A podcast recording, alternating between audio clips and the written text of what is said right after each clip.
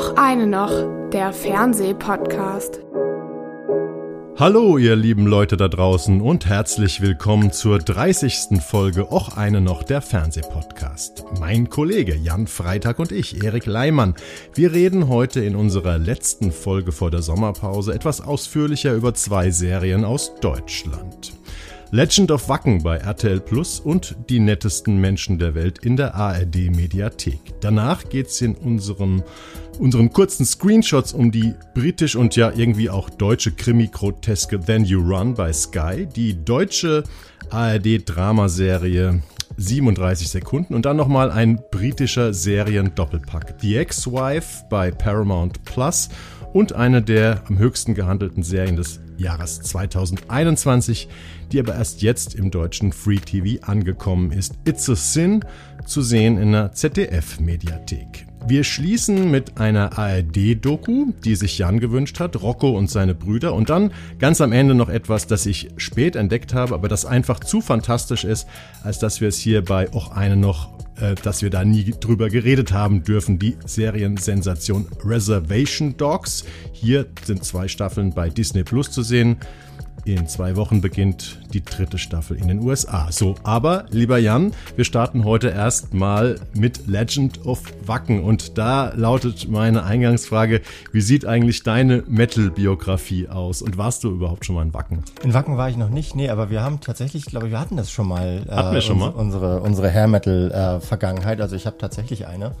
Die ist äh, natürlich schon länger her, da war ich Anfang, Anfang 20 und habe da so eine kurze Phase gehabt, als MTV auch gerade noch sowas wie äh, MTV Mosh und sowas in der in, im Angebot hatte oder als, als Heavy Metal und auch MTV insgesamt ja noch eine größere Bedeutung hatte. Ja. Und damals habe ich da habe ich glaube ich versucht mich da reinzugewöhnen in diese in diese Musik und bin aber auch relativ bald wieder abgesprungen und dann mehr so Grunge sozialisiert worden. Deswegen, ich habe eine Historie, aber die war kurz. Das ist sehr interessant, weil meine Metal-Karriere war ebenso kurz wie deine, glaube ich. Das war so mit 15, 16, ähm, also ein bisschen früher. Und ähm, ich habe tatsächlich lange Zeit noch eine Konzertkarte von Iron Maiden Beast on the Road Tour 1983 äh, in meinen Kinder- und Jugendzimmern hängen gehabt. Und zwar äh, Walter Köbelhalle.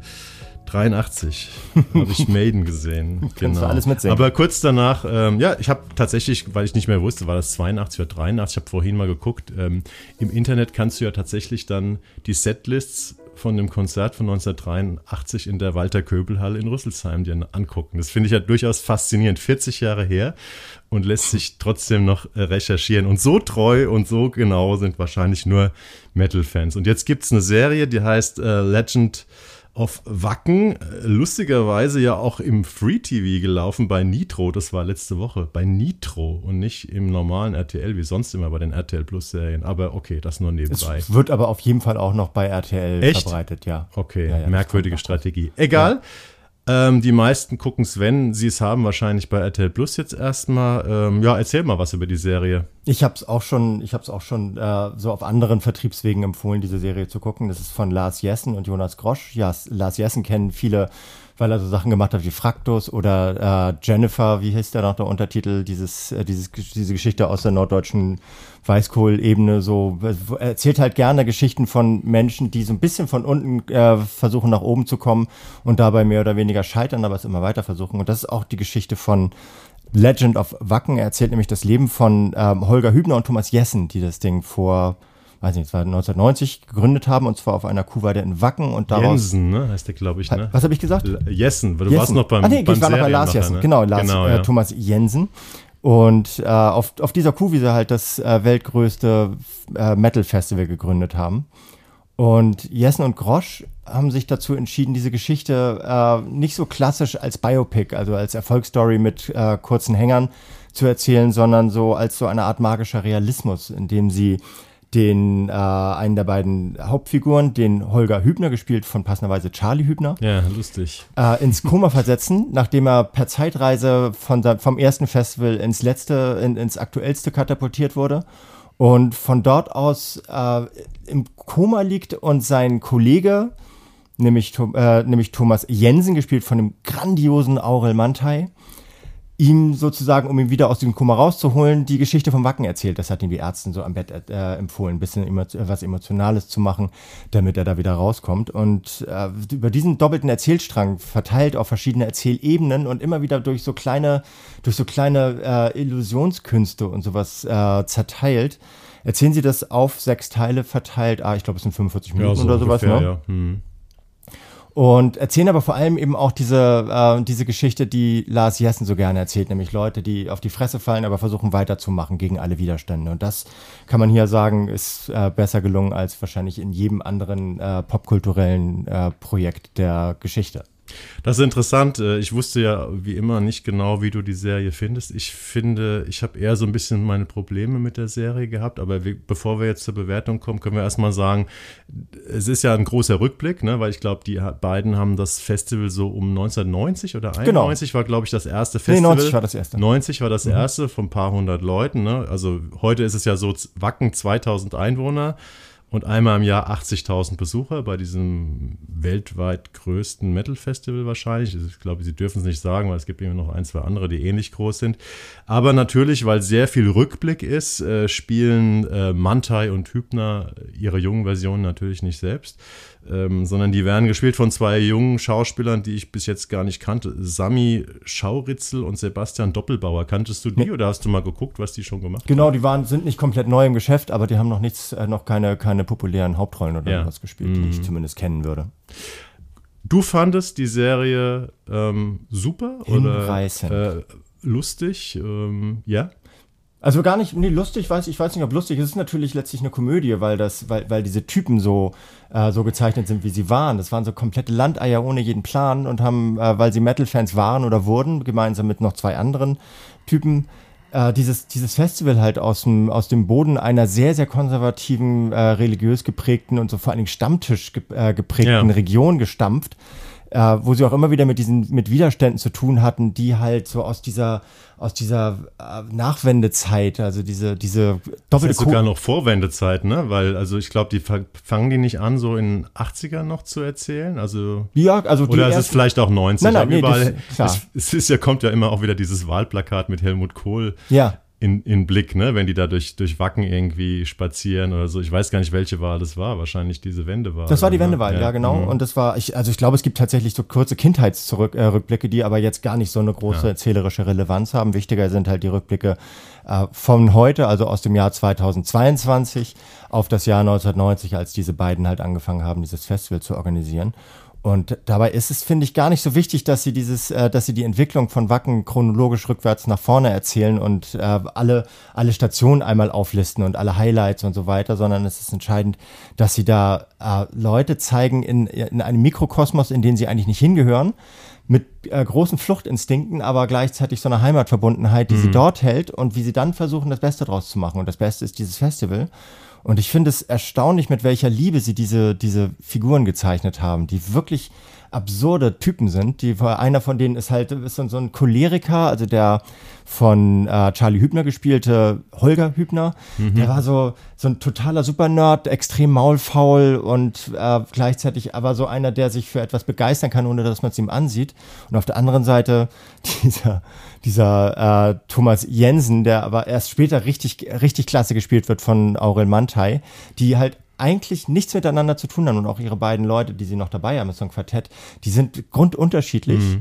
Aber raufen sich zusammen und stellen was auf die Beine und machen das aber nicht so als Heldengeschichte, sondern als, als Katastrophen, Abfolge, ähm, auf deren Trümmern halt irgendwie immer wieder so ein bisschen Gold zu sehen ist. Ja, also ich fange mal mit meiner Kritik an, die ich fast dann selber wieder revidieren muss. Als ich diese Masken von Hübner und Mantai gesehen habe, habe ich gedacht, und wie die geredet haben. Aber das ist ja auch so ein bisschen Lars Jessen. Du hast schon ein bisschen erzählt, welche Stoffe, für welche Stoffe sich Lars Jessen interessiert, der, der Serienmacher. Ähm, die spielen ja fast immer im Norden. Ne? Der, der mhm. hat ja, der, der stellt ja so bestimmte Nordmenschen hin. Das sind ja nicht immer so ein bisschen popkulturell gebrochene Stoffe, so wie bei dem im Fraktus oder so. Das sind ja auch manchmal so ganz klassische ARD-Freitagsfilme ja. äh, der mit Krabbenfischern oder sonst was, die dann immer nur so ein bisschen so, so ein bisschen absurd sind und auch so ein bisschen ähm, so Oma-TV.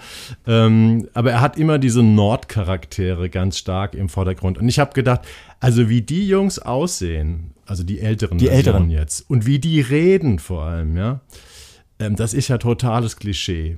Bis sich dann in der allerletzten Szene vom sechsten Teil, da treten die beiden Originale auf äh, und ich weiß nicht, so ein einminütiger Clip, wo die dann nochmal so sagen, ja, fanden wir super gemacht, die Serie oder sowas. Und die sehen ja tatsächlich genauso aus, äh, wie sie da eben, wie, wie Hübner und Mantai zurechtgemacht sind und äh, die reden auch genauso. Insofern muss ich meine äh, Kritik nach dem Motto, das ist mir übertrieben, fast ein bisschen zurücknehmen. Ja, es gibt, es gibt Knalltütenfiguren da drin, ja, die übertrieben sind, sowas. Auch gerade so in diesem Kneipenkosmos, so dieser Bauer, ich weiß jetzt gar nicht, wie der, wie der mit Nachnamen heißt, der den ja quasi quasi äh, erst das Gelände zur Verfügung gestellt hat, ja. sie dann komplett ausgenommen hat gespielt und sowas. von Detlef Book, Ges ne? Gespielt von Detlef Book, sowas. Der sah, sieht im Original ein bisschen anders aus, sowas. Ne? Aber selbst die beiden, äh, die beiden in Jung, also äh, Jensen und Hübner in Jung, sehen sich sehr ähnlich. Ich habe da Bilder von denen gesehen. Das ist halt, die sind gut, das ist gut gemacht und klar müssen sie auch ein bisschen äh, auf die Zwölf hauen, wenn sie, wenn sie, wenn sie das, das zumindest europaweit größte Metal-Festival nacherzählen. Ja. Aber ich finde nicht, dass sie es übersteigern, äh, übersteuern. Und ich finde vor allem, also viel wichtiger an, als, als die reine Nacherzählung eines Metal-Festivals oder der Genese dieses Festivals ist, mit welcher Liebe sie auch die Region äh, in ihrer Zeit darstellen und mit wie, wie, wie wenig Abschätzigkeit und Draufblick sie äh, in dieses Milieu hineinschauen und äh, eben gar nicht so sehr raufschauen, sondern äh, uns heraus, äh, uns, uns da drin selber, nee, jetzt franz ich mich gerade, uns so, so die Möglichkeit geben, da drin zu sitzen in dieser, in diesem komischen, in dieser Blase hm. und äh, so auf Augenhöhe mit den Leuten zu kommunizieren. Und das ist etwas ganz Besonderes, finde ich. Und ich habe äh, gleichzeitig mich unglaublich gut unterhalten gefühlt und gebildet gefühlt. Also weil ich habe unglaublich viel gelernt über die, über die Art und Weise, wie die Leute das Festival aufgebaut haben und wie die Leute ticken, die so etwas machen. Mhm. Es ist wirklich erstaunlich, weil ähm, ich hatte echt meine Probleme mit der Serie. Ich fand, äh, die ist nicht besonders subtil. Ich habe da unglaublich viele Metal-Klischees gesehen. Also es ist ja auch immer, es gibt immer dieses Metal-Klischee, dass die Leute ja unheimlich treu und liebe Leute sind und dieses Harte ist halt nur äußerlich und so weiter. Äh, und ich kenne aber, aber die sind auch alle so ein bisschen stumpf irgendwie in der Serie, ne? Finde ich, oder? Nicht alle, nee. Also ich finde zum Beispiel der Drummer von, von der Band, von dem, ja. äh, von dem Hübner, der, der ja auch eine, eine wichtige Rolle spielt, der ist gar nicht stumpf, der ist total reflektiert. Also es gibt, es gibt natürlich gibt es einige, einige Klischees da drin, ja. aber äh, Metal ist auch, ist auch ein Klischee. Ja, also ich kenne auch Metal-Fans, die relativ, ähm, die sich für, für die Musik interessieren, aber die relativ, ähm, also diesem stumpfen, äh, Bier trinkenden und absturzmäßigen, was da ja auch immer wieder so zelebriert wird, irgendwie gar nicht so ah, ja. frönen. Aber es ist wahrscheinlich letztendlich auch ein bisschen bisschen eine Geschmackssache. Ich fand es teilweise sehr explizit äh, inszeniert, also wie die Leute miteinander umgehen, wie die sind. Es ist im Prinzip, Detlef Book spielt zwar nur mit, der hat zwar, glaube ich, nicht geschrieben und nicht inszeniert. Es ist so ein bisschen wie ein Detlef Book-Film. Mhm. Äh, und äh, bei Detlef Book gibt es ja äh, bessere und schlechtere Filme und ich finde, es ist ein bisschen wie ein schlechterer Detlef Book-Film, weil ähm, die Szenen so überexplizit explizit inszeniert und, und die Gags so über, über explizit rausgehauen sind. Aber es ist interessant, weil wir, ich glaube, wir haben da wirklich einfach jetzt eine unterschiedliche Auffassung von der Serie. Ähm, Wundert mich ein bisschen, dass die so unterschiedlich ist, weil wir eigentlich beide auch so diese, diese Stoffe mit Hübner zum Beispiel, also ja. die Art und Weise, wie Hübner spielt, äh, schätzen wir, glaube ich, gleichermaßen. Also sowas wie Vorsicht, ähm, Vorsicht mit Leuten ja, hieß und sowas. Vorsicht vor Leuten ist Vorsicht ein Lieblingsfernsehspiel so, von mir. Ähm, aber Fall. es ist, äh, ich, ich konnte es, glaube ich, auch, weil ich, ich habe stark abstrahiert von meiner eigenen Heavy Metal Vergangenheit, weil die überhaupt nicht, äh, nicht ausreichend ausdifferenziert war, um da jetzt irgendwie eine fundierte Meinung bilden zu können. Mhm. Ich habe ich hab das tatsächlich als, als Zuschauer mit, mit so einem popkulturellen Appeal geguckt. Ja. Und fand es da, äh, ich finde es immer toll, wenn Musikgeschichte so erzählt wird, dass sie dass sie nicht ständig sich selbst feiert und dass sie, dass sie ständig die, die Stars und Genres äh, so zelebriert, sondern einfach draufschaut, was passiert da eigentlich und das, äh, und das halt mit so einer Musik garniert, die, die, die dann zentral wird in dieser Geschichte. Und das macht die Serie sehr gut. Deswegen, ich habe die auch richtig, also so, so Menschen gegenüber, mit denen ich darüber geredet habe, gefeiert. Und ich habe auch in Erinnerung, dass, äh, dass es eine süddeutsche Kritik gab, die sehr, sehr wohlwollend war. Die Kritiken war. sind gut, ja. Also auch beim Spiegel habe ich gelesen. Ähm, also ich, vielleicht stehe ich da so ein bisschen alleine da. Ich habe, was ganz witzig ist noch als Anekdote, mein Kollege, ähm, der auch schon öfter in Wacken war, ähm, hat ein Interview Interview mit Aurel Mantai geführt, was ich mir gestern nochmal durchgelesen habe. Und ähm, die sind ja dann tatsächlich, die haben ja 2022 so ein paar Szenen in der Maske auf dem Festival gedreht, ja. gingen dann auf die Bühne gegangen, haben Ansagen gemacht und so. Und weil die eben genauso ausgesehen haben wie die Macher und bei vielen Fans sind die Macher eben auch bekannt, wurden die halt ständig als Macher angesprochen. Die, wir haben sie halt nicht erkannt und der Mantai hat dann im Interview gesagt, äh, sie hätten dann auch irgendwann aufgehört, äh, so das, das, aufzuklären, dass sie eigentlich schaut, die Schauspieler sind von der Serie, die gerade gedreht wird. Aber lassen wir es damit gut sein. Also ähm, ich hatte, ich ich konnte nicht so richtig einsteigen auf die Serie. Ich sehe aber die Qualitäten, die du beschrieben hast. Und letztendlich ist es wahrscheinlich einfach eine Geschmackssache. Nee, ihr müsst mir glauben, weil äh, Erik, ist, Erik ist der Einzige, der das nicht so gut findet. Oder ich glaube auch, ich bin eher in der Minderheit, weil ja. ich habe zwei, drei deutsche Kritiken gelesen und die waren eigentlich recht positiv oder sehr positiv sogar. Ja. Genau. Ja, damit kommen wir ähm, zur zweiten Serie. Ich bin mal ähm, gespannt, wie du die findest. Ja, die nettesten Menschen der Welt hört sich jetzt erstmal irgendwie ganz nett an, ähm, aber wird beworben als die erste Mystery- oder Gruselserie, die ähm, die ARD produziert hat. Ähm, auf die müsst ihr noch ähm, von heute aus gerechnet eine Woche warten. Die läuft nämlich am Freitag, dem 21. in der ARD Mediathek. Die läuft auch mal irgendwann nachts ähm, im, im Free TV, aber das äh, erwähne ich jetzt mal nicht. Ja, und es ist eine sogenannte Anthologieserie, also eine Serie, die verschiedene Geschichten erzählt. Genauer gesagt sind es vier Stück. Zwei kurze und zwei längere Kurzfilme und die zwei längeren werden in zwei Teilen, ähm, auf zwei Teile aufgeteilt. Deswegen kommen wir dann letztendlich auf diese Anzahl.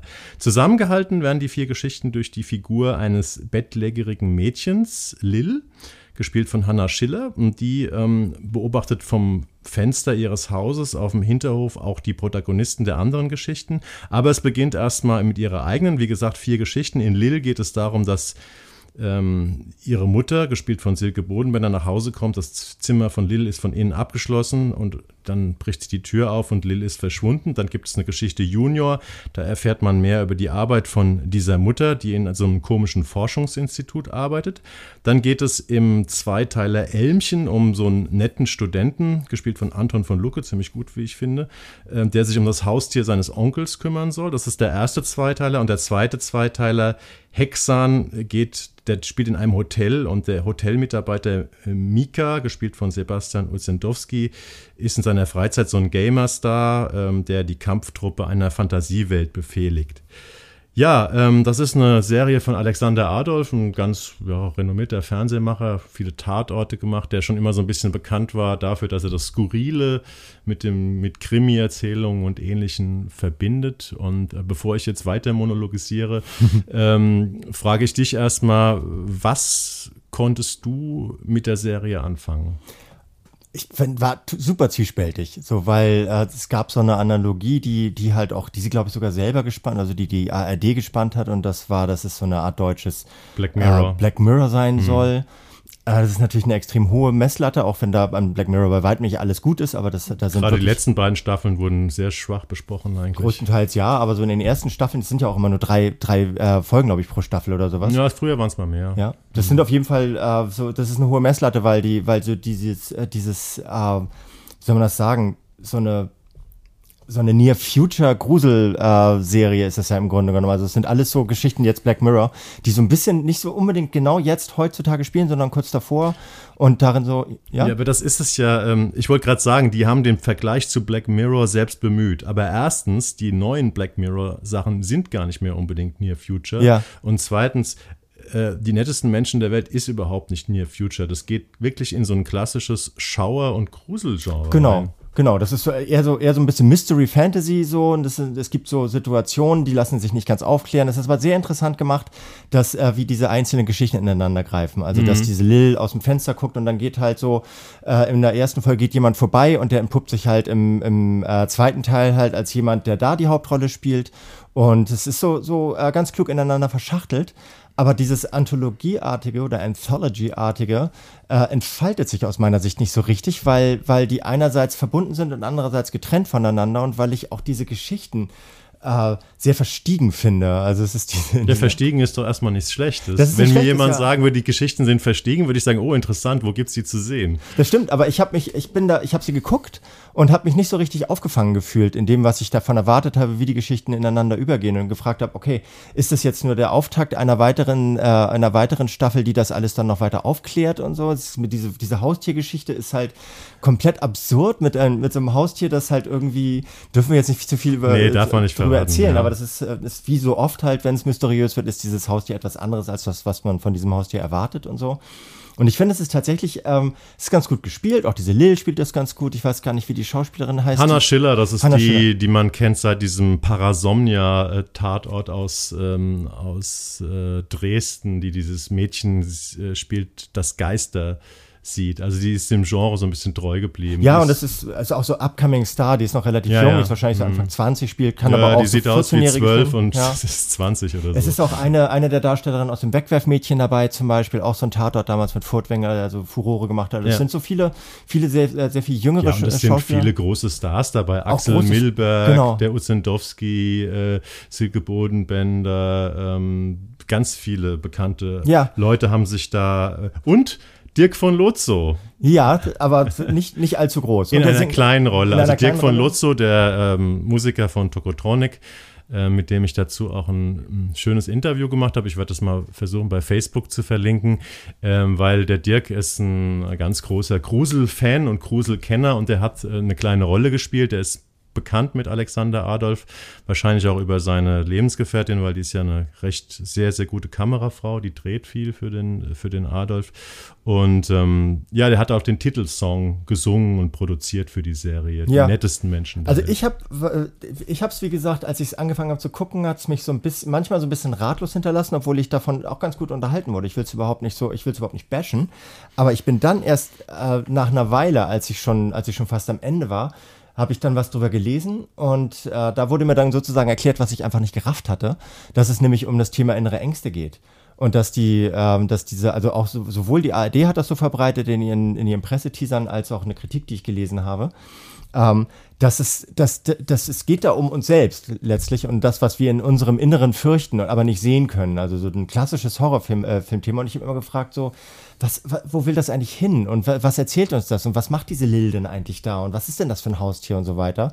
Bis mir das halt jemand erklärt hat und dann konnte ich damit ein bisschen besser umgehen. Dann habe ich es ein bisschen, fand ich es ein bisschen greifbarer und seitdem habe ich sie auch besser wertgeschätzt als am Anfang. Aber ich brauchte lange, bis ich reingekommen Ach, bin. tatsächlich. Ich, Ja. äh, Das ist jetzt genau der umgekehrte Effekt wie bei Legend of Wacken, weil mir hat die Serie sofort ziemlich gut gefallen. Ich finde die Geschichten, ich bin eh ein Freund von Alexander Adolf. Ähm, der hat ja zum Beispiel mal diesen Tatort gemacht, ähm, wie hieß der, der große Schlaf oder so, Mhm. in München, wo der Fabian Hinrich so als ähm, Figur eingeführt wurde und dann gestorben ist und es dann so viel Proteste gab, dass er dann irgendwann mit dem Frankentatort seinen eigenen bekommen hat. Oder er hat auch diesen tausendsten Tatort, Taxi nach Leipzig mit Milberg und Furtwängler gemacht. Er hat auch diese am Anfang sehr, sehr schöne ZDF-Reihe München Mord gemacht. Also er verbindet immer so ein bisschen dieses Skurrile mit dem leicht gruseligen, gothichaften ähm, und auch mit sehr, sehr viel Humor. Und ich finde, das, das steckt alles hier drin. Die Geschichten, finde ich wirklich, sind gut ausgedacht. Natürlich beziehen sie sich immer ein bisschen auf so einen Grusel-Kanon, äh, auf so einen Grusel, was man halt kennt irgendwie. Aber ich finde das sehr, sehr originell und es hat unglaublich gut getan, dieses Genre einfach mal im, im deutschen Fernsehen zu sehen. Ich habe äh, bei dem Interview mit Dick von Lozo, hat er gesagt, ähm, da hat's, es gibt ja ein Monster in dem in der Serie, was man so manchmal so ganz kurz sieht, wie er sich für gute Monsterauftritte gehört, also nicht so explizit voll, sondern mal so kurz oder im Anriss.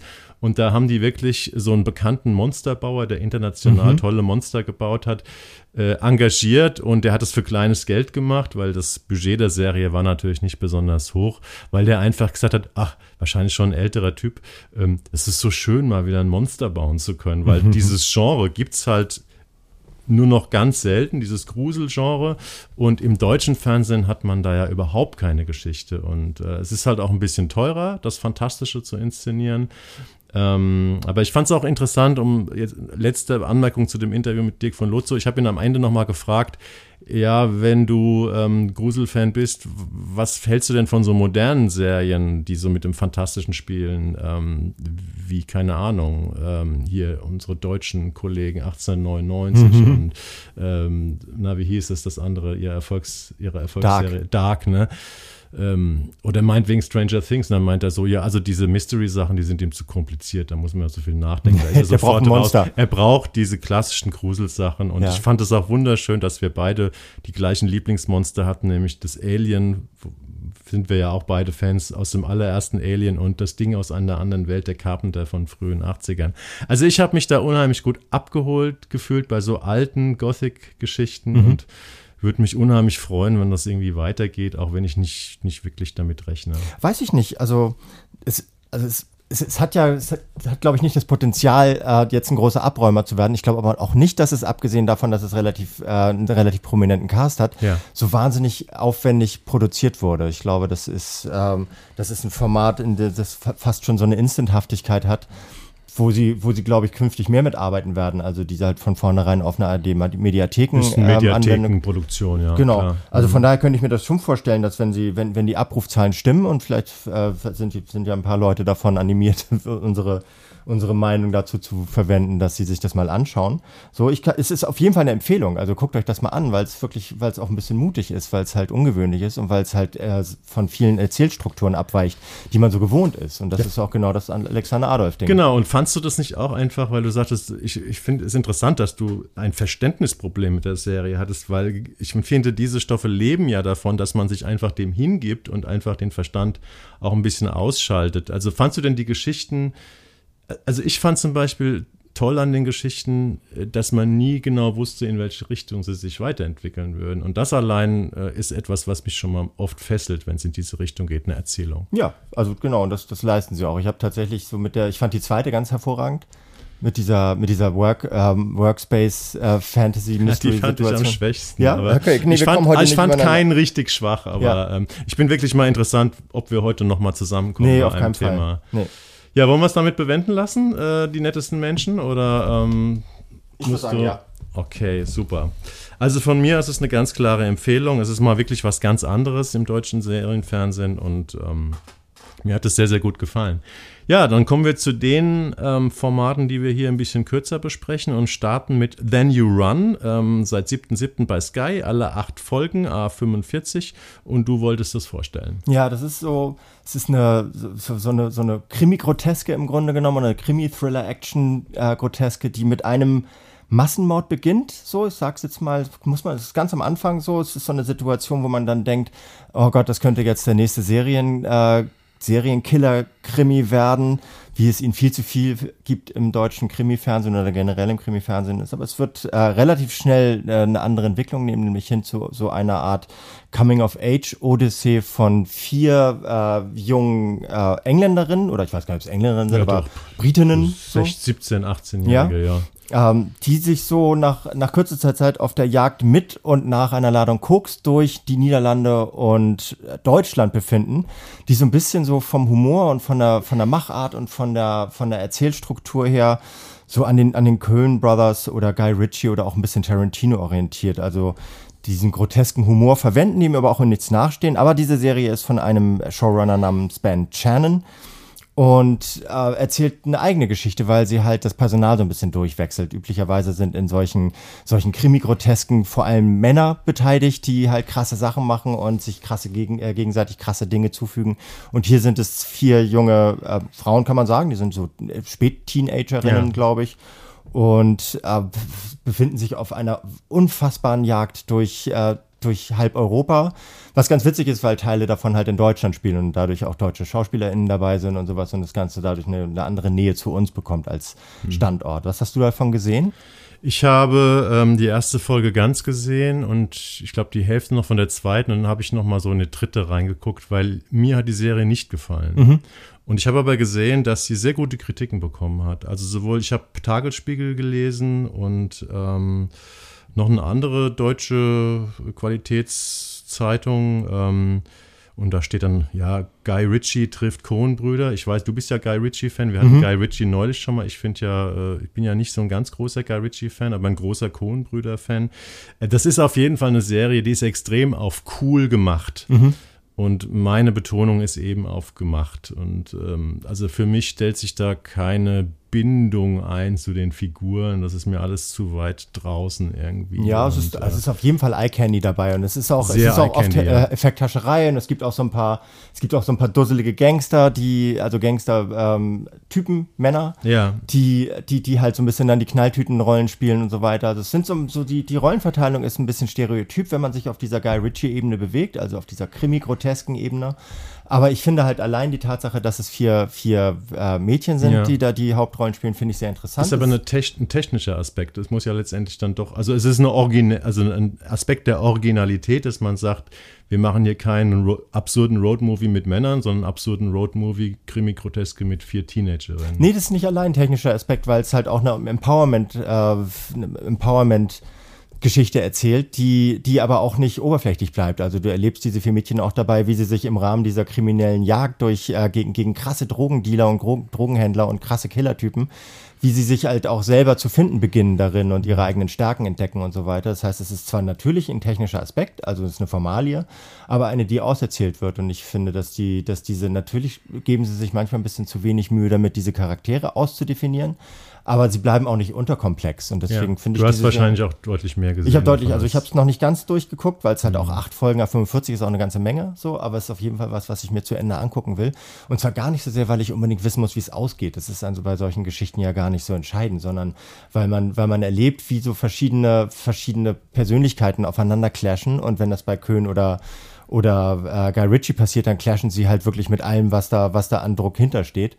Und das tun die hier. Und das ist, es ist definitiv Eye Candy, aber es ist sehr, sehr gelungenes Eye Candy, ich. Ich habe jetzt hier das andere Medium gefunden. Ähm, die FAZ war das sogar. Äh, die, da war der Untertitel neben der Überschrift, die britisch-deutsche Serie ist eine Urwucht. Also die waren auch richtig positiv eingestellt ich fand halt auch diese die ganze Zeit plappernden Gören irgendwie nervig. Also mich haben diese Mädels irgendwie genervt und äh, wahrscheinlich auch wieder so ein Geschmacksding. Ist denn, ist dann, ähm, weil soweit, ich habe dann extra nochmal vorgespult, weil mich das mal interessiert hat, wie so eine britische Serie, ist eine britische Sky-Serie, wie die Deutschland darstellt, äh, weil es tauchen ja so deutsche Figuren mhm. auf und so und dann äh, habe ich gelesen, es wird auch eine Flucht durch Deutschland dargestellt. Ist das irgendwie lustig für uns Deutsche, wie die Briten dadurch äh, so, so Guy Ritchie-mäßig eine Flucht durch Deutschland inszenieren? Ich finde schon, weil sie überhaupt keine deutschen Stereotypen reproduzieren, sondern sie es sind zum, zum Beispiel zwei Studenten dabei, mit denen sie zu tun haben oder so Gleichaltrige, die sind so gar nicht deutsch. So, die haben, also die sollen zumindest nichts Deutsches widerspiegeln oder sowas. Also weder, weder Nazi noch, noch so Superbürokraten noch mhm. irgendwelche, noch Ingenieure oder sowas, sondern es sind einfach so zwei Slacker-Typen, die dann aber auch schnell abserviert werden. Eine längere Szene spielt in einer deutschen Autobahnraststätte. Äh, das wird dadurch sehr, sehr stereotyp oder sehr idealtypisch quasi für, für so das, das deutsche Inferno schlechthin. So wo das, wo glaube ich das Deutschsein so, so auf sich selbst zurückfällt, konzentriert wird. Und, äh, Und auf eine auf einer Erdbeerfarm spielt, glaube ich. Auf einer eine, Erdbeerfarm, Karls ist Erdbeerhof. Ist das auch typisch deutsch, eine Erdbeerpflückfarm? Ich glaube schon. Ich wette, sowas gibt es woanders nicht. So, das ist halt, also, so, also solche Sachen spielen da, äh, spielen da rein und es ist halt, ich finde, ich finde nicht, dass sie es besonders, äh, dass, dass sie es stereotypisiert haben, sondern sie haben da also ich einfach dieses Land gespielt, teilweise in Hamburg eine kurze Szene, so im Containerterminal, wo halt irgendwo das, äh, die Drogen versteckt sein sollen und sowas. Also sie, sie äh, benutzen die, glaube ich, eher funktional und nicht, und nicht dramaturgisch äh, gewollt auf, in Hinblick auf irgendeine Ideologisierung oder sowas. Gut, also von Jan ist es eine Empfehlung. Ähm, wenn ihr auf Guy Ritchie äh, Filme, Stoffe steht, ähm, solltet ihr da vielleicht auch mal reingucken bei Sky. Die haben auch gleich alle acht Folgen zum Starttermin. Mhm äh, drin. Ähm, könnt ihr also jetzt schon gucken und ja, lassen wir es dabei bewenden, oder? Und kommen. Zu, oder wolltest du noch was sagen? Nee, nein, nee, wir kommen. Ich, ich, ich frage mich, ob wir jetzt mal eine Serie finden, die wir beide gut oder schlecht finden. ja, wir kommen zu äh, 37 Sekunden. Das ist die einzige Serie, glaube ich. Äh, ach nee, Quatsch. Die nettesten Menschen der Welt startet auch erst in der Woche. Ähm, auf 37 Sekunden müsst ihr noch ein bisschen länger warten. Die läuft auch irgendwann noch mal ähm, linear in der ARD, aber das ist noch später. In der Mediathek könnt ihr sie finden ab 4.8. Das ist eine sechsteilige Dramaserie. Und in der geht es um einen sexuellen Übergriff im Rahmen einer ja, Liebesbeziehung, Affäre und seine Folgen. Erzählt wird von der äh, jungen Anwältin Clara, gespielt von Emily Cox, und die erfährt von ihrer besten Freundin Leonie, gespielt von Paula Kober, dass sie ja Opfer eines sexuellen Übergriffes von ihrem Freund oder Ex-Geliebten wurde. Und irgendwann kommt dann relativ bald raus, Zuschauer sehen es eigentlich schon in der ersten Folge, dass dieser übergriffige Mensch der Vater von dieser Anwältin Clara ist. Und das ist ein bekannter Popmusiker, ähm, so mit 50er Carsten Andersen, soll wahrscheinlich so einen skandinavischen Hintergrund haben, wird gespielt von dem dänischen Schauspieler Jens Albinus. Und ähm, ja, sie weiß, diese ähm, Leonie weiß nicht so genau, weil sie auch verliebt ist in den Typen, wie sie damit umgehen soll, mit dieser ja quasi Vergewaltigung. Und irgendwann macht sie dann einen Post, weil sie ist selbst auch so eine ein bisschen so eine noch nicht ganz bekannte, aber so eine upcoming Songwriterin, also tritt auch auf, hat also Follower und dann veröffentlicht sie irgendwann ähm, auf Social Media dazu so einen Post.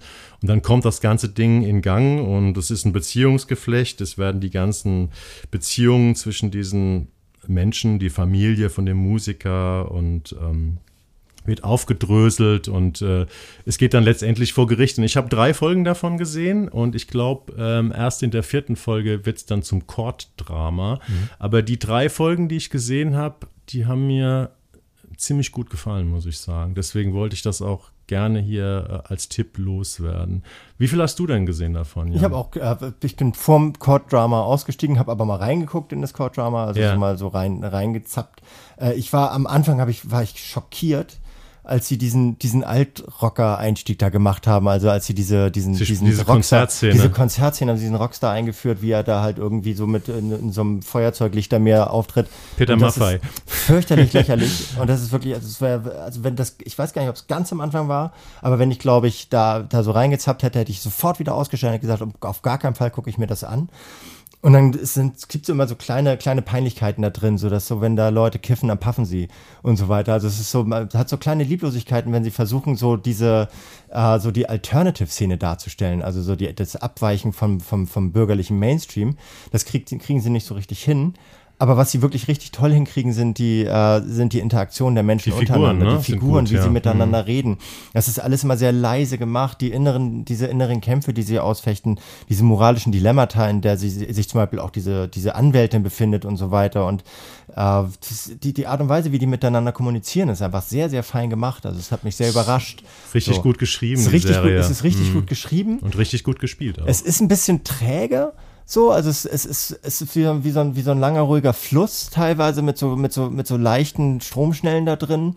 Da muss man sich ein bisschen drauf einlassen. Lässt sich Zeit, die Serie, ja. Lässt sich Aber Zeit. weil die Interaktionen zwischen den Figuren ähm, so gut sind, finde ich, ich ähm, kann man das gut schauen. Genau, irgendwie. kann man gut schauen und passt natürlich einfach perfekt jetzt gerade in diese, in diese Rammstein-Debatte hinein. Also als mhm. wenn das als wenn es eigentlich erst danach in, äh, ersonnen worden, äh, worden wäre, aber nee, ist davor passiert. Also haben sie einfach Gespür dafür entwickelt, auch darzustellen, welche, welche Machtstrukturen, ohne dass das jetzt ständig ausgewalzt wird, aber welche Machtstrukturen halt entstehen, wenn, äh, wenn, wenn Beziehungen hierarchisch sind. Also wenn es einen Star gibt und, äh, und Groupie, was hier gar nicht der Fall war. Ja, aber, ja, aber sie ist schon, die junge Musikerin ist schon Fan des Altrockers. Ja.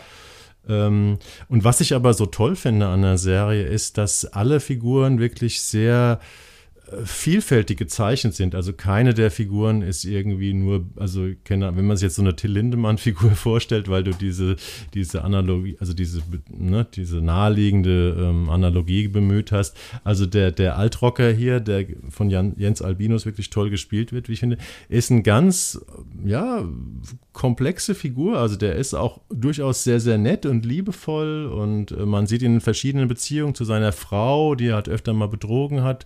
Übrigens ganz toll auch gespielt von Marie-Lou Sellem. Die sieht man mhm. öfter mal in so komischen Serienrollen. Das ist eine ganz großartige ja, Schauspielerin. Spielt sonst viel Vorabend. So, ja, ne? genau, ja. So, so Hafenkante und sowas, ne, hat sie, glaube ich, mal gemacht. Mhm. Ähm, da, da, sieht man mal, was sie drauf hat. Und den, den Jens Albinus, den kennt man ja auch so Borgen und solchen, solchen dänischen Serien. Ist auch ein großartiger Schauspieler.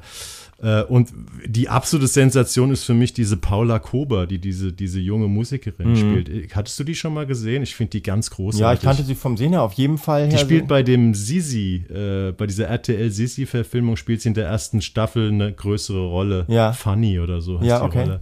Du hast da, glaube ich, ein bisschen mehr von gesehen, ne? Ist sie, ist sie nicht die, ist sie nicht die, die Prostituierte, die, die Ich habe zu wenig gesehen Ja. von Sissi. Nee, die macht das tatsächlich gut und die sind auch, ich finde ich finde auch, dass die Figuren, so bis auf diesen, ein bisschen, also ich, dieser Rockstar, mit dem komme ich nicht so richtig klar, so mit der Figur. Du magst der, seine Musik nicht und deswegen magst du ihn nicht. Nee, ich kann auch- da re- differenzieren zwischen Na, Musik und nee, ist Star. auch der, wie der Typ gezeichnet ist. Also so dieses kantige, dieses, äh, dieses, dieses äh, leicht herbe, so ein bisschen Leder gegerbt und so weiter. Mhm.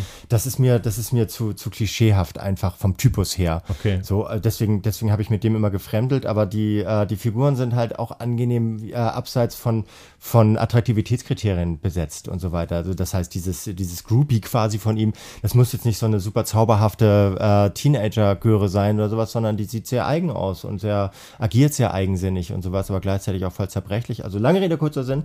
Äh, es ist tatsächlich so, dass die, dass es durch die Figurenzeichnung dieser Serie ist sie ist sie gelungen und empfehlenswert. Und was zum Abschluss, was man vielleicht nochmal sagen muss, die haben sich tatsächlich einen ganzen Tag, ähm, also Regie äh, ist Bettina Oberli und das Drehbuch ist von Julia Penner, bekannt von Druck und Wir, also so junge Serien und David Sandreuter, also eine Frau und ein Mann haben es geschrieben. Ähm, ich finde diese, diese Vergewaltigungs- oder Sexszene, da haben sie sich einen ganzen Drehtag für Zeit genommen, weil die wollten sie maximal ambivalent äh, darstellen, weil es ja auch immer wieder im Rückgriff, wahrscheinlich dann auch in diesen Court-Folgen, immer wieder darum geht, was ist wirklich passiert, wer hat was gemacht, wer hat was gesagt.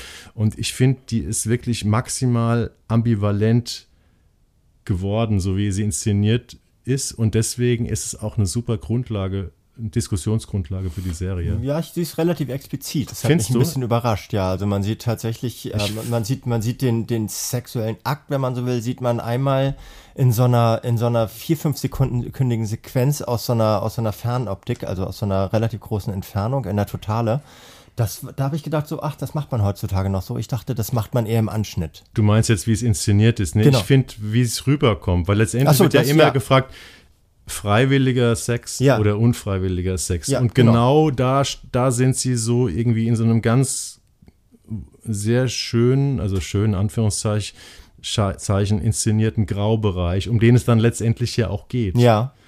Ja, das ist tatsächlich, der lässt viel Inter- Und das ist, Interpretationsspielraum. und da ist diese Serie zu dem Thema, ähm, also mit das Beste, glaube ich, was bis jetzt ist, wurden ja schon ein paar Fernsehfilme und so zu dem Thema äh, gemacht, äh, ist es wirklich ein sehr guter Debattenbeitrag, finde ich. Also Es ist Debattenbeitrag hört sich immer so trocken an, Ja.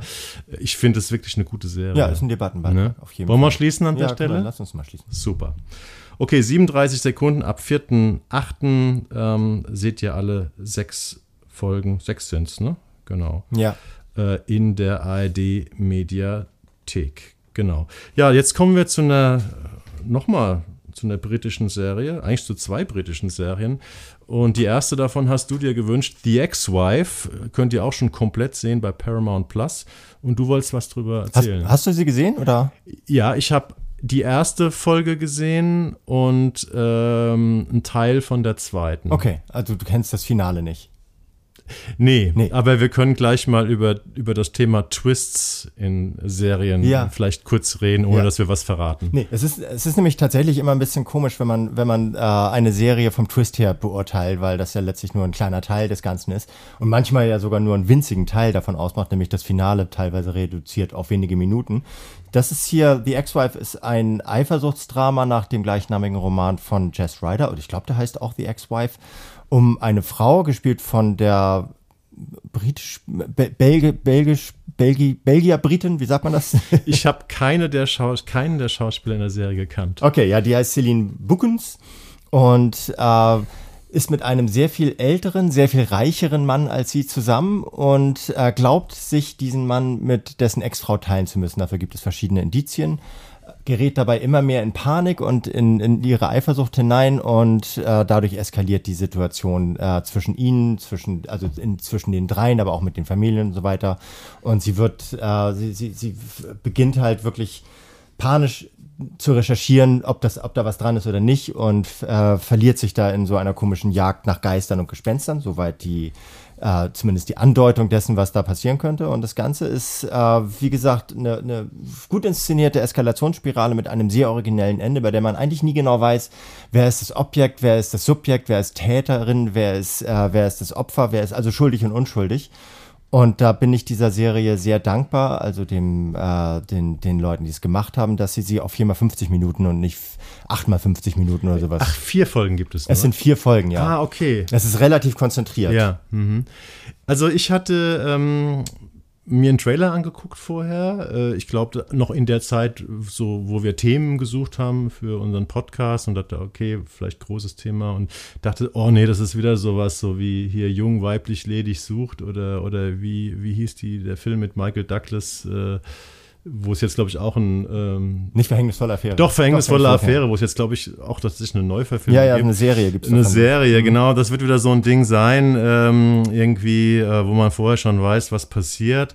Äh, und ich war dann in der ersten Folge, die ich auch ohne Vorspulen oder sowas geguckt habe, sehr, sehr angenehm eigentlich überrascht, weil äh, die erzählt es sehr, also sehr solide, das ist gut gespielt, gut geschrieben, äh, kann man sich gut angucken. Äh, diese, diese Reizpunkte, also der Altersunterschied, äh, die neue Frau kriegt ja dann auch sofort ein Kind, kurz nachdem sie äh, zusammen ist und der, der, der Grund, warum mit der alten Frau es nicht mehr so, so gut war, wie der Mann erzählt, war halt, dass sie keine Kinder bekommen konnten und so. Also die Reizpunkte, die funktionieren irgendwie. Und äh, ein Problem bei solchen Formaten ist ja oft, wenn sie auf Twists gemacht werden, dass sie dann immer so diese Twist- und Absurditätenspirale immer weiter hochschrauben müssen und dass es dann irgendwann absurd wird, wie zum Beispiel in dieser Serie The Undoing mit Nicole Kidman, Ja. äh, die wir, die ja überall gefeiert wurde, die wir, glaube ich, beide schlimm fanden.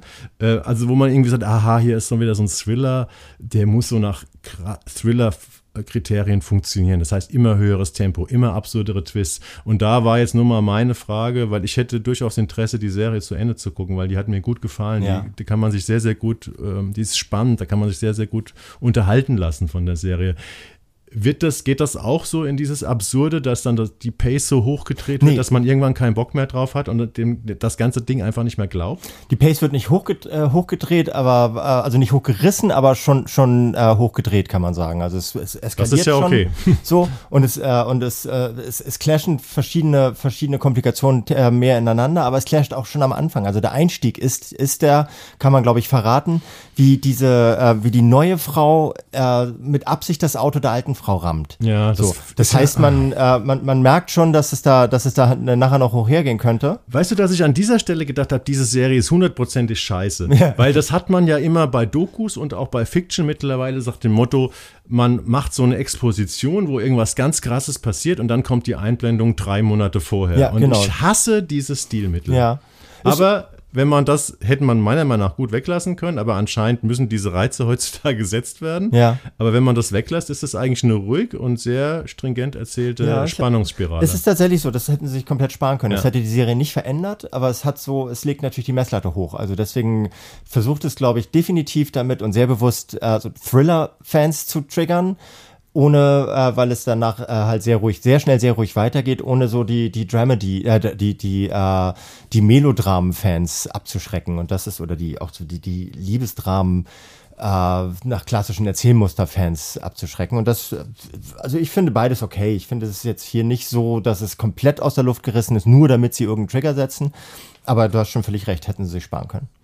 Aber ich glaube, die erste Empfehlung von uns Von beiden, uns beiden, so richtig, ne? So Ja. klare Empfehlung. Also Und- jetzt nicht die beste Serie des Jahres. Absolut nicht, nee. Aber es ist eine Serie, wie man immer so schön sagt, die richtig Spaß macht und spannend ist zu gucken. Ja, und das Finale äh, äh, öffnet Augen. So, das ist halt. Und plötzlich, man versteht plötzlich sehr viel mehr. Das ist nicht einfach nur, damit man halt irgendwie das Ganze, das Ganze auf links wendet, sondern, sondern es wird alles total schlüssig. Und das ist, äh, daran merkt man vielleicht auch, dass es eine äh, Literaturverfilmung ist, weil, weil die ne- sich natürlich sehr viel mehr Zeit lassen kann, solche, solche Exegesen, solche, solche heran, äh, solche, solche Handlungsverläufe tatsächlich schlüssig zu machen.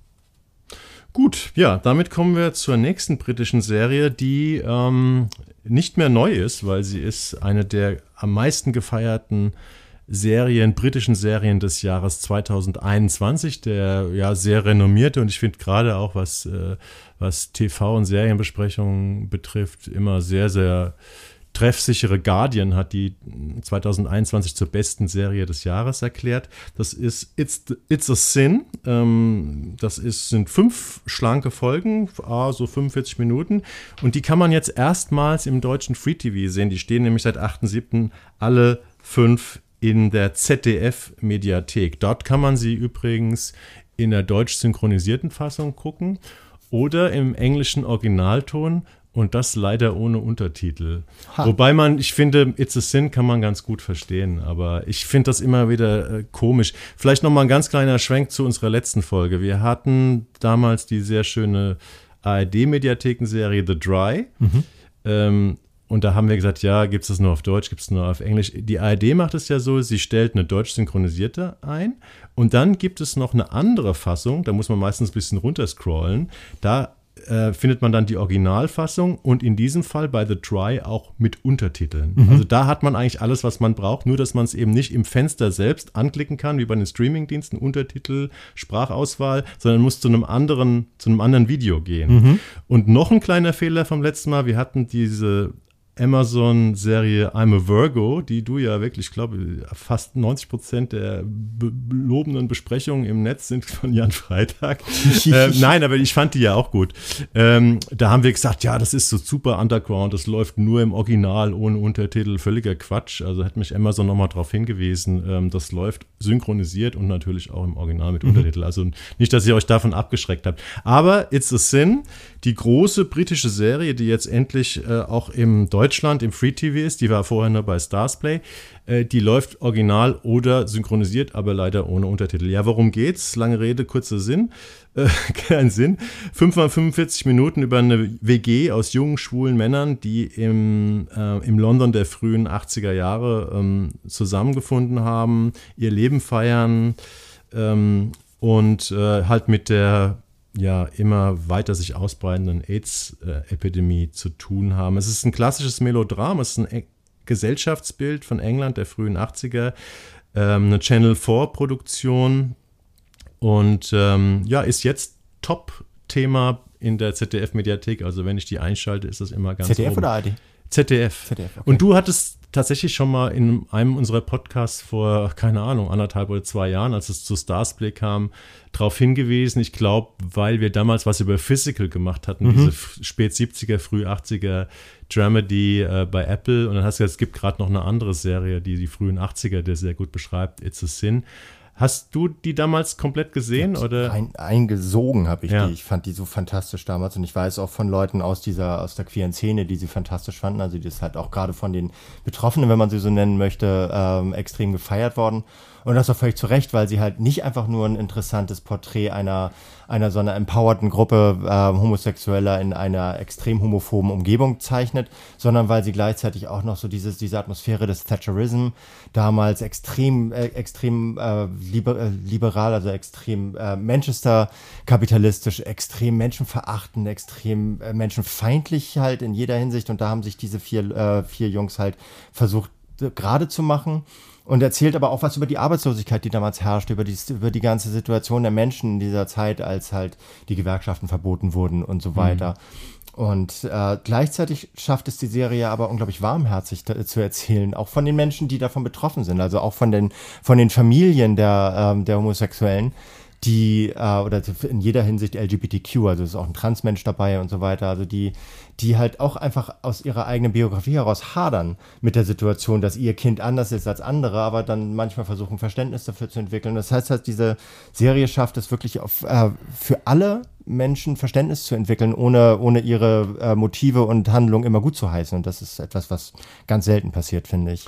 Ich habe ja jetzt erst tatsächlich ähm, reingeguckt. Ähm, und ähm, also dieses Warmherzige, dass diese Menschen halt sehr echt sind in der Serie, das ist sehr klug gezeichnet, das muss ich wirklich bestätigen. Und ich habe dann gelesen, der Serienschöpfer Russell T. Davis, ähm, der hat da so ein bisschen, ist interessanterweise, glaube ich, sogar ein heterosexueller Mann, ähm, aber der hat da so ein bisschen, der ist halt auch mit 18 nach London gekommen ähm, und der erzählt da Geschichten, der kannte halt viele Leute aus der queeren Szene und viele von denen sind gestorben von damals. Mhm. Äh, und er erzählt halt in diesem Drehbuch nach ähm, weitgehend echte Geschichten. Ähm, wie die gestorben sind, wie deren Geschichte war, wie man versucht hat, wie teilweise die Eltern das sogar, keine Ahnung, damit ab, alles verbrannt haben von denen. Und also es ist wirklich eine ähm, ne, ne, ne Serie, die mh, mm, einen sehr einfängt. Und was noch ganz witzig ist, ist ja vielleicht eher jetzt Fun Fact. Der Regisseur von der Serie ist ein, ein schwuler Regisseur, das ist Peter Hoare. Und weißt du, was Peter Hoare auch inszeniert hat vor kurzem? Weiß ich nicht, nein die dritte Folge von The Last of Us mit dem schwulen Paar, die Ach, überall so jetzt als beste Serienfolge ja. des Jahres gefeiert wird. Und übrigens auch dein Spezi Mike Flanagan, ja. der Horrormeister von Netflix, hat äh, geschrieben, das ist die beste Serienfolge aller Zeiten. Ja. Und die ist eben auch von Peter Hoare inszeniert, der vor zwei Jahren diese sehr, sehr tolle ähm, Serie It's a Sin gemacht hat ähm, über die AIDS, äh, über AIDS und ähm, ähm schwules Leben frühen 80ern in England. Und ähm, Vielleicht abschließend, ich weiß nicht, ob du, willst du noch was sagen? Nee, nee, nee weil sie auch schon älter ist, wollte ich das genau, gar nicht so ausweisen. ich hatte ja mal hier als Screenshot erwähnt, die BBC-Dokumentation Freddie Mercury, der letzte Akt. Das war mal eine 90 Minuten, der bei Arte lief, ein Dokumentarfilm über Freddie Mercury und äh, wie er sein, sein Gay-Sein verborgen hat und sein geheimes Leben und dann mit seiner AIDS-Erkrankung und so. Ähm, diese Doku ist ganz, ganz toll und die äh, ist eine wunderbare Ergänzung, die äh, haut in dasselbe, äh, in dieselbe Kerbe und ist ähnlich einfühlsam als Dokumentation. Die ist leider nicht mehr in der Arte-Mediathek, aber die kann man bei YouTube komplett sehen. Mhm. Also falls ihr euch dem Thema von zwei verschiedenen Seiten her nähern wollt und beides wegen überragend gemacht, einmal als Doku, einmal als, als Fiction-Serie, ähm, kann ich beide Sachen sehr empfehlen. Ich auch. Ja, und damit kommen wir zu einer Dokumentation, die mich so ein bisschen ähm, ja ratlos zurückgelassen hat. Ich habe mir die angeguckt, du hast dir das gewünscht, Rocco und seine Brüder. Ich dachte erst, du meinst diesen Visconti-Film, glaube ich, ne? Ja, von, den gab's auch. Von Alain Delon, weil der läuft ja. auch gerade bei Arte. Ja. Aber nein, es ist eine Doku, die ab 12.07 in der ARD-Mediathek ähm, zu finden ist. Jan, worum's, worum geht's und warum, was interessierte dich daran? Es geht um Rocco und seine Brüder, die sich tatsächlich auch nach diesem, äh, nach diesem Film benannt haben aus den 60er Jahren. Das ist so ein Guerilla-Kunstkollektiv aus Berlin und wir begleiten sie äh, durch die Linsen zweier Filmemacher äh, dabei, wie sie unter Tage Berlins äh, so diese Grenzen von legal und legitim, von Kunst und Kriminalität ausloten, nämlich äh, Street Art, die äh, bewusst Regeln bricht und die äh, bewusst Eigentum zerstört und die bewusst äh, Hausfrieden bricht und so weiter. Also die sich immer so in den Grenzbereichen dessen, was, was äh, noch legal ist oder schon nicht mehr legal ist, abspielt und dabei versucht Statements zu setzen äh, gegen Gentrifizierung vor allem und dadurch, dass sie äh, dadurch, dass sie sich im öffentlichen Raum äh, befinden und den halt ge gegebenenfalls umgestalten, illegal umgestalten, auch gegen, gegen die kapitalistische Überplanung von Lebensräumen und so weiter. Das ist so ein bisschen die, äh, die, die, die Metaebene des Ganzen. Und was die, was diese leider nur 40 Minuten äh, aus meiner Seite, aus meiner Sicht erbringen, ist, dass sie die Leute relativ unverstellt reden lassen. Also sie, die äh, redet eigentlich immer nur der eine Typ, dieser Rocco, Es sind zwei, es sind, ja, okay. es sind zwei. Es ist auch nicht einer, es ist auch nicht das, so, dass einer Rocco ist, wie ich es verstanden habe, sondern die sind alle Rocco und ihre Brüder. Okay. Und äh, die sind dann halt so ein bisschen maskiert, so ein bisschen wie Ultras sehen die aus äh, Stimme leicht verstellt und erzählen halt, was sie, äh, warum sie das machen und, äh, und wie sie das machen. Und es ist ein total interessanter Blick, das, äh, das mal zu erfahren, wie, wie die wirklich ticken, weil die sich normalerweise Kameras nie stellen.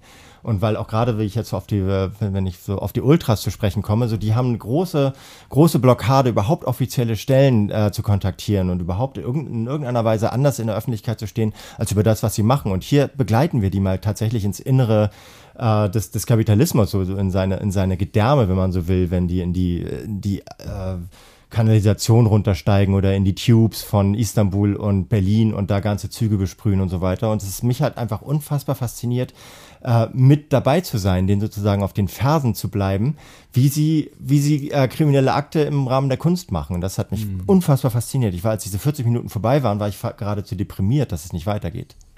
Ähm, ich fand ganz die Aktionen ganz originell und vor allem ähm, ihre Methode, dass sie sich eben so B BVG, also Berliner Verkehrsgesellschaft, so, so, so Warnwesten anziehen und dann fangen sie an, auf der Straße irgendwelche Baustellen zu mhm. errichten Und damit hast du im Prinzip immer die Legitimation, eigentlich irgendwas zu machen und keiner fragt nach. Genau, diese, Uniform, diese Uniformhörigkeit. Ja, die, die, die, die so. urbane Mimikrie, sagen ja. sie, glaube ich, irgendwie. Ne? So, so, so, kannst du auf einmal irgendwas, irgendeinen Quatsch in der Stadt machen, irgendwie ein Loch graben oder sowas in den Untergrund, äh, in dem du dir einfach so einen Straßenarbeiter beim Absperrband äh, an, äh, aufspannen, äh, Warnweste anziehen und schon bist du irgendwie akzeptiert.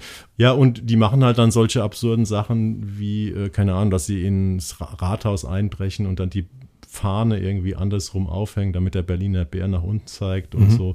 Ähm, das Einzige, was mich ein bisschen genervt hat, war so eine gewisse Selbstgefälligkeit, wenn die maskierten Typen da sitzen und natürlich schon auch ganz geil finden, wenn sie von ihren Aktionen und genau, erzählen. Genau, genau das habe ich auch am Anfang gedacht und habe dann aber immer, habe dann halt genau hingehört, was sie gesagt haben und du hast halt, hast halt immer wieder diese kleinen Snippets in ihren Aussagen, wo sie sagen, was wir machen, ist natürlich auch hochgradig egoistisch. So. Ja. Wir, wir versuchen eigentlich äh, den, äh, die, die, die äh, die eingeengte Kommunikation des öffentlichen Raums dadurch zu, äh, dadurch zu zerbrechen, dass wir selber die Hoheit darüber übernehmen und den Leuten unseren Blick aufzwingen und so weiter. Und das reflektieren die an fünf, sechs Stellen sehr, sehr deutlich. Und genau das hatte ich halt vorher nicht erwartet, auch als mhm. ich diese Typen gesehen habe, weil die halt auch alle so drahtig sind und sowas. Und die müssen ja auch echt sportlich sein. Die haben auch ja. so vom, vom Olympischen, das ist wie so ein Zehnkampf, den sie haben müssen, zwischen Weglaufen, Hochklettern und so weiter. Das ist echt Sport. Mhm. Und, aber sie lassen immer wieder durchscheinen so, nee, wir sind nicht, wir sind kein Teil der Lösung. Wir sind einfach nur diejenigen, die zeigen, was, äh, ähm, was aus unserer Sicht falsch läuft. Und äh, dürft uns aber auch nicht überschätzen, dass wir jetzt hier dadurch irgendwie besonders toll sind oder sowas. Und genau mhm. genau das fand ich ganz klasse, dass die, dass die halt so selbstkritisch und selbstreflektiert waren dabei. Ja. Gut, lassen wir es dabei bewenden. Es ist auf jeden Fall ein ganz interessantes Subject ähm, für eine Dokumentation. Also es ist eine Dokumentation, die irgendwie anders ist. Ich nehme an, die haben das ja auch selbst gefilmt. Ne? Die haben ja ich kein bin mir unsicher, ist, sonst machen die sich ja auch strafbar, weil die, die, ja. die Filmemacher, schwer zu sagen, so. Es wird nicht, es wird nicht aufgeklärt, auf e jeden Fall. Egal, ja. genau. Schaut mal rein, wenn Schaut euch rein. das irgendwie interessiert. Ja, und damit kommen wir zu unserem letzten Thema, was irgendwie so ein bisschen absurd ist, dachte ich erst, weil es die Serie Reservation Dogs, die man hierzulande, ähm, es ist eine Hulu-Serie aus den USA, die man hierzulande bei Disney sehen kann. Die erste Staffel ist schon von 2021, die zweite Staffel kam im Januar 2023 ähm, raus. Ich hatte schon ganz, ganz lange vor, mir die mal anzugucken, ähm, weil ich sehr, sehr viel Gutes darüber gehört habe. Und das ist dann irgendwie von der Woche passiert und ich habe dann tatsächlich das komplett weggesuchtet, wie man sagen kann. Ähm, acht Folgen, das sind immer so 30 Minuten, erste Staffel, zehn Folgen, zweite Staffel. Aber ich habe tatsächlich noch einen schönen Aufhänger gefunden ähm, äh, in Sachen Aktualität, nämlich am 2.8. kommt die dritte und letzte Staffel dieser herausragenden Serie in, bei Hulu in Amerika raus. Das heißt, wir werden die in ein paar Monaten wahrscheinlich hier auch bei Disney Plus sehen. Wenn ihr noch nichts davon gehört habt, das ist eine Serie von Sterling Harjo und Tiger Waititi und die spielt in einem indigenen Reservat in Oklahoma. Und wir begleiten vier Jugendliche, die sind so 17, 16, 17, 18 Jahre alt, äh, in diesem Jahr etwas tristen, äh, hoffnungslosen Leben, was man eben in so einem Indianer- oder indigenen Reservat führt. Das ist ähm, eine Coming-of-Age-Serie, das ist eine Dramedy, das sind ja auch nicht umsonst sind die Folgen 30 Minuten lang. Das ist eigentlich erstmal als Comedy gedacht, ist aber gleichzeitig auch ein Drama. Wir lernen ganz, ganz viele Figuren in diesem Reservat kennen, die Träume von den Leuten. Die Jugendlichen wollen zum Beispiel nach Kalifornien aufbrechen, wollen praktisch ausbrechen aus dieser Gesellschaft. Ja, und was soll man sagen? Reservation Dogs ist das authentischste, lustigste, traurigste und von den Figuren her mitreißendste, was ich in den letzten Jahren in dem Serienfernsehen gesehen habe. Und es ist so gut, dass ich jetzt schon sagen kann, das wird auf jeden Fall in meiner Jahrestop 10 auftauchen. Okay, krass, ja. Ich weiß, dass du mal irgendwann reingeguckt hast. Äh, wie viel hast du gesehen? Äh, weiß ich, ein, ein, zwei Folgen so, als es rauskam und ich hatte es dann angeboten und es wollte aber keiner meiner ja. Auftraggeberinnen haben. Deswegen findet, wieder abgebrochen. Die Serie findet kaum statt. Und das ja. Krasse ist, dass sie selbst in den USA, wo man ja immer so auch auf Political Correctness und so äh, politische Dinge auch auszeichnet, ist diese Serie, obwohl sie 99% positive Kritiken bei Rotten Tomatoes hat, die ist von, also dieser, ähm, dieser Sterling Harjo, dieser Serienmacher, ist selbst in so einem Reservat aufgewachsen. Die Schauspieler, die Autoren, die Regisseure sind alles Indigene, mehr oder minder, zumindest einen großen Teil. Und ähm, die, also es ist wie so eine Reise, als würde man in so ein modernes indigenes Leben eintauchen, gleichzeitig total witzig, total gebrochen, total überraschend.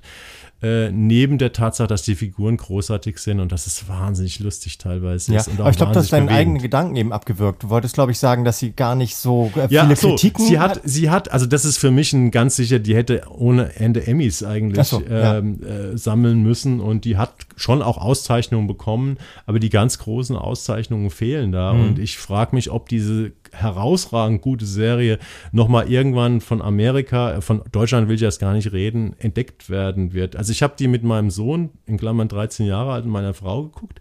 Durchaus drei Personen mit unterschiedlichen Geschmäckern und wir sind süchtig nach Reservation Dogs. Deswegen glaube ich, dass jeder von euch, der da mal reinguckt und sich erstmal so ein bisschen an diese etwas absurde Ästhetik vielleicht und diese auch sehr kruden, diesen sehr kruden Humor, der, der sich da, der da etabliert wird, wenn man sich da erstmal so reingeguckt hat, über zwei Folgen haben wir, glaube ich, gebraucht.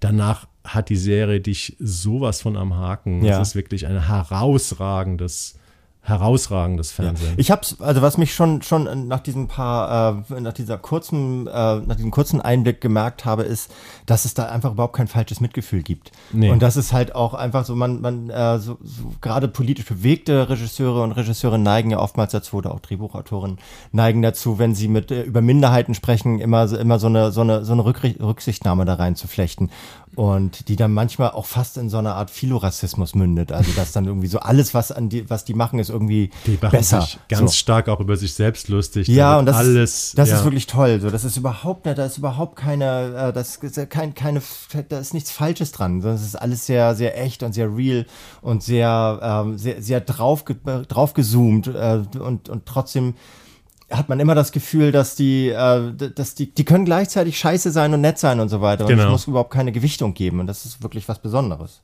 Ja, es wird also auch mit diesen ganzen Indianermythen gespielt, also mit dieser Geisterwelt, dass man praktisch, obwohl man hier im Hier und Jetzt heute ein ganz normaler amerikanischer Jugendlicher ist, eben durch diese Tradition immer noch so ein bisschen mit so dieser mythischen Welt verbunden ist. Das wird wahnsinnig charmant erzählt. Da gibt es zum Beispiel so, eine, so einen alten Indianer, der so als Traumfigur da mhm. auftritt und so, der da einmal zu dem einen spricht und so weiter. Aber wollen wir nicht zu so sehr ins Detail gehen. Ihr müsst einfach mal, solltet ihr ein Disney Plus Abo haben oder an eins rankommen, müsst euch einfach mal zwei oder drei Folgen ähm, Reservation Dogs angucken und äh, euch darüber freuen. Und ähm, das ist wirklich eine Serie, die ich finde, die man gesehen haben muss. Ja, und darf ich dann, wo wir jetzt noch bei Disney Plus sind, einen Tipp noch reinschmeißen? Ja, klar. Zum, zum absoluten Abschluss. Nennt wir haben, machen ja jetzt sieben Wochen Pause, deswegen kannst genau. du ja noch mal einen Tipp ablassen. Nennt sich Kisasimoto, haben vielleicht äh, noch nicht alle mitbekommen.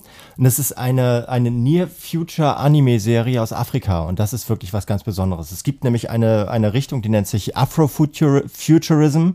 Es ist eine, äh, eine sehr, sehr underrated, um am englischen Begrifflichkeiten zu bleiben, äh, äh, popkulturelle Richtung, äh, in der in der Menschen aus Afrika äh, sich in die Zukunft denken. Und immer wenn das aus europäischer Sicht äh, passiert, dann gibt es eigentlich immer nur die Gegenwart und die Vergangenheit und die ist trist und trüb. Und in, äh, in dieser zehnteiligen Serie erzählen äh, sechs, äh, sechs Filmemacherinnen aus äh, nee, zehn, sechs Filmemacherinnen, zehn Filmemacherinnen aus sechs verschiedenen Ländern Afrikas. sechs, Nicht sechs aus zehn Ländern. Aus zehn äh, in jeweils so zwölfminütigen äh, Kurzfassungen in verschiedenen Stilrichtungen, zeichnerischen und äh, ästhetischen Stilrichtungen, wo sich der Kontinent in den nächsten Jahren hin entwickeln könnte. Und das ist zwischen grotesk und äh, hochpolitisch bis zu, bis zu drollig ist alles darin enthalten. Und wer mal, wer tatsächlich mal so diesen eurozentristischen Blick über das Medium Anime äh, auf Afrika verlieren möchte, ist unbedingt dazu, äh, und das läuft dazu eingeladen. Das läuft bei Disney Plus. Läuft und heißt? Kisasimoto. K-I-Z-A-Z-I und Moto wie ah, okay. Motorrad. Habe ich nicht mitbekommen. Nee, habe ich auch durch Zufall mit, mitbekommen und es ist wirklich ganz, ganz toll. Prima. Haben wir noch einen Tipp äh, vor unserer Sommerpause? Die kann man sich ganz gut merken. Am Freitag, dem 1.9. voraussichtlich ähm, ja, enden wird.